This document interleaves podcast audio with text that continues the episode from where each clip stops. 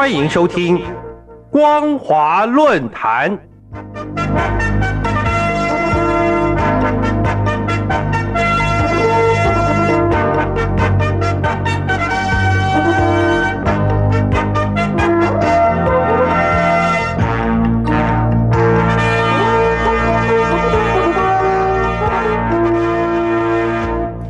听众朋友您好，欢迎收听光华论坛，我是黄轩。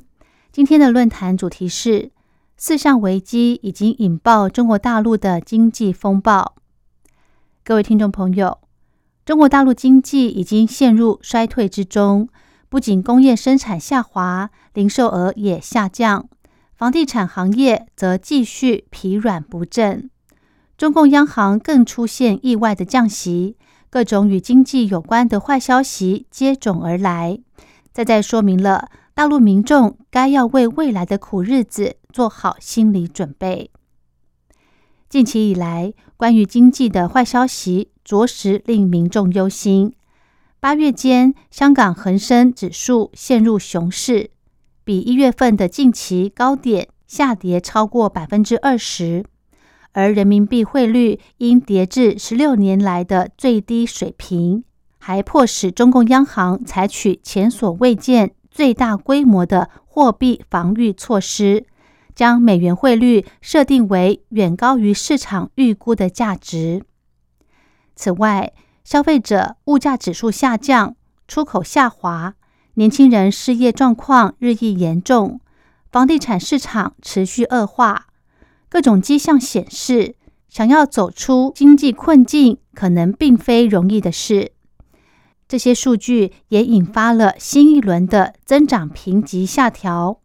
日前，多家主要投资银行已经将中国经济增长预期下调到百分之五以下。根据专家指出，就大陆本身而言，导致经济陷入危机至少有四大因素。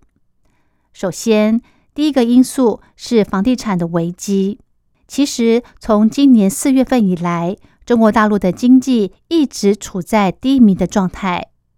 但八月起，随着最大房地产销售开发商碧桂园和顶级信托公司中融信托违约，加剧了民众对经济走向的担忧。碧桂园拖欠两支美元债券利息的报道，让投资者大为恐慌，并唤醒人们对恒大的记忆。而恒大在二零二一年的债务违约，标志着房地产危机的开始。针对房地产危机，中共推出支持措施来重振市场，但由于即使实力较强的企业，现在也徘徊在违约的边缘。预估整个房地产开发商的债务违约，似乎已经蔓延到价值二点九万亿美元的投资信托行业。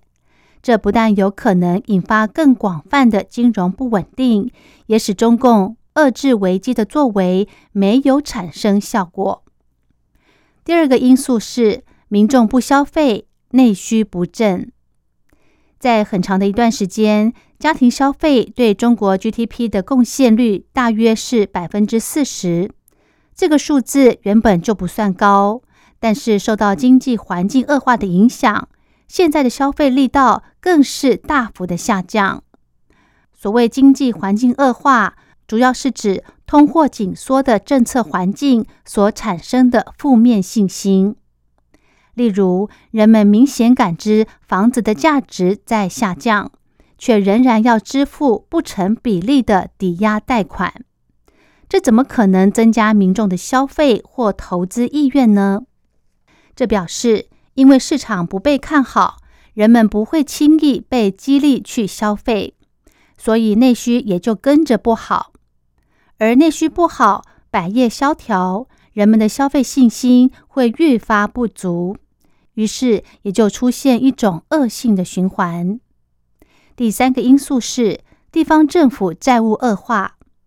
由于房地产市场低迷，导致卖地收入大幅下降。以及疫情期间风控成本过大的影响，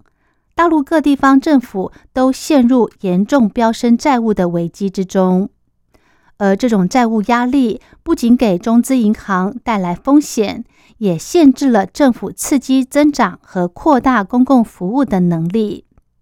因此，虽然到目前为止，中共已经推出一系列包括降息和帮助房地产市场以及消费企业的举措，但因为负债过多，中共当局生怕一时的激励措施会扩大债务危机。所以显得畏首畏尾，并没有提出任何真正有效的重大对策。第四个因素是人口下降所造成的危机。根据了解，中国大陆女性一生中平均生育孩子数量的总和生育率，从两年前的一点三降到去年的一点零九，创下历史新低。这意味着中国大陆的生育率现在甚至低于长期以老龄化社会闻名的日本。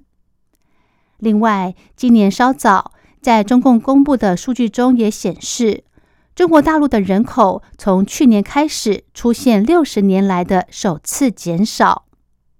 多位专家对于出生率降低的问题一致指出。人口危机或人口老龄化将对中国经济增长潜力构成重大的挑战，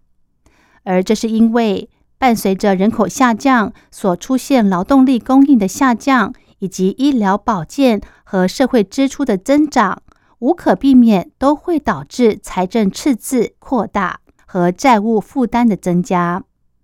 且不说人口减少，住房需求会下降。但是劳动力减少还可能侵蚀国内储蓄，导致利率上升和投资下降，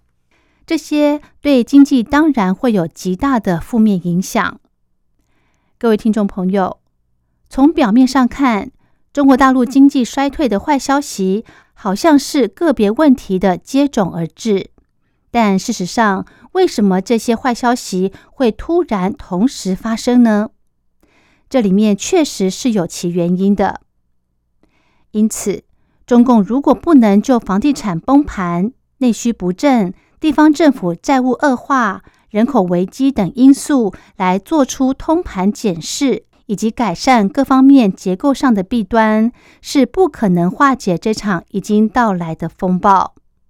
到时候，受害的将是广大的大陆民众了。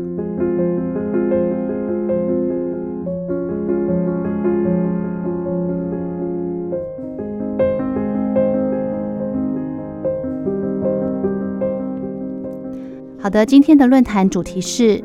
四项危机已经引爆中国大陆的经济风暴。我是黄轩，感谢您的收听，我们下次再会。